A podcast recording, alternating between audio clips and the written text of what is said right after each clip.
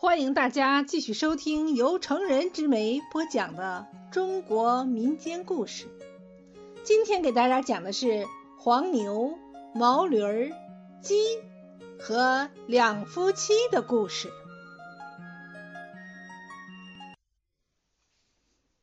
从前有个勤劳的青年，名叫索朗扎西。他的财产少得可怜，只有一头黄牛，一头毛驴儿，五只鸡，还有一小块田地。后来他找了个老婆，针尖大的活儿也不想动手，每天只知道吃呀吃。别人给他取了个外号，叫他下巴啄。有一天，黄牛耕完地回来。躺在圈里，不停的叹气。毛驴心里挺难过，便走来安慰他：“喂，朋友，累了吧？”黄牛摇晃着脑袋回答道：“唉，干活是我的本分，累一点儿倒也不在乎。就是下巴啄那女人。”不但不让我吃饱，还用棍棒打我，实在受不了啊！这女人，她对我们都一样。毛驴儿气冲冲的喊道：“朋友，我给你教个办法，干脆躺下来，什么也不吃。主人以为你病了，便会叫你歇息。”黄牛按照毛驴教的办法躺在牛圈里装病。索朗扎西看了十分心痛，便套上毛驴儿，让他代替黄牛耕地。毛驴儿干了一天，累的是死去活来。他想，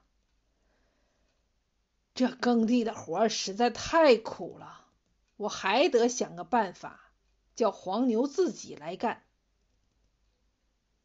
晚上。毛驴儿一瘸一拐，踱到了黄牛的身边，大惊小怪的说：“大哥，有个坏消息，我不能不告诉你。主人耕地的时候说了，黄牛再这么病下去，就卖给屠夫得了。”黄牛吓得要死，四条腿缩缩发抖。天哪！毛驴儿说：“大哥。”没关系，从明天起，你好好吃料，好好干活，直着脖子叫喊，尾巴朝天上摇晃，主人就不会卖掉你了。黄牛听了毛驴的话，乖乖的耕地去了。索朗扎西辛辛苦苦的干了两三年，生活慢慢的富起来，库房里有了一些肉、酥油、青稞和糌粑。有一天，夏巴卓对丈夫说：“喂，索朗扎西，万果节的时候，我要把几家亲戚请来，痛痛快快的吃喝一个礼拜。”索朗扎西连忙规劝道：“阿佳，这点东西来的不容易，我看还是留着慢慢吃。”夏巴卓生气的说：“呸！吃这么点东西你还心疼？”告诉你吧，你要是同意，咱俩就过下去；你要是不同意啊，咱俩离婚得了。索朗扎西听说离婚，吓得没有办法，只好改口笑着说：“阿佳，千万不要发急，我们再商量商量。”夫妻俩这场争吵被家里的大公鸡全听见了。第二天，索朗扎西套上黄牛和毛驴儿。在后院翻耕菜地，喝茶的时候，大公鸡跑来对黄牛和毛驴说：“咯咯咯咯咯咯咯咯！我们的主人索朗扎西真的太没有丈夫的气概了。昨天夏巴卓说要把家里的东西吃光喝光，要不就跟他离婚散伙。我听了手都痒了。主人还低声下气的说什么商量商量。朋友，你们看我吧。”身边有四位夫人，没有一个不听我的话。白天出来找食，他们都跟在我身后；晚上上架睡觉，他们都请我先行。毛驴儿说：“这下巴啄只晓得自己吃呀吃，一点也不体谅我们。我们顿顿都吃不饱，说不定主人一点也不知道。”黄牛躺在草地上，慢吞吞的说：“是啊，我们主人。”光知道自己累死累活，就没有想办法叫夏巴卓也劳动劳动。假如夏巴卓懂得一点劳动的艰辛，就不会这样虐待我们，也不会这样欺负丈夫啦。索朗扎西一边喝茶，一边听公鸡和黄牛、毛驴的对话，觉得受到了很大的教育。这天，他早早的收了工，亲自给黄牛、毛驴儿喂了豌豆和青草，给公鸡、母鸡喂了糌粑。夏巴卓看了，心里很不高兴，问：“喂，你今天收工这么早，还亲手给家畜喂料，这什么意思？”索朗扎西笑了笑，对他说。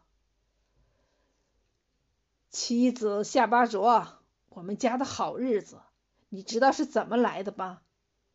夏巴卓回答说：“哼，当然是你劳动好，我的福气好带来的。”那么，我们的土地是谁耕的？当然是黄牛耕的。那么，我们的粪肥是谁驮的？当然是毛驴驮的。好，丈夫又问。我们吃的和出卖的鸡蛋又是谁下的呢？当然是母鸡生的。夏巴卓很快的回答：“这就对了。没有黄牛耕田，毛驴送粪，母鸡下蛋，我们就没有富裕的生活。你不但不给他们喂饱，还动不动就打他们，这样合适不合适？”夏巴卓低下脑袋，一句话也说不上来。阿佳，从明天起，我看你也往菜地送送肥吧。上午五趟，下午五趟，再多了会累坏的。索朗扎西用商量的口气说：“这有什么了不起的？”夏巴卓一边回答。一边准备送粪的筐子，他送了三天粪，累得东倒西歪，肩膀肿得老高，腰上还磨破了一块皮，疼得没有办法。这时他想：我才干了三天，就累成这样。索朗扎西天天下地，身上不知有多累；毛驴儿天天驮东西。背脊不知有多疼，黄牛天天耕地，脖子不知有多难受。从此，夏巴卓变得勤快了，和善了。她对丈夫又体贴又和气，对家里的牲畜就跟自己的小孩一样。这样和睦富裕的家庭，别人看了没有一个不羡慕的。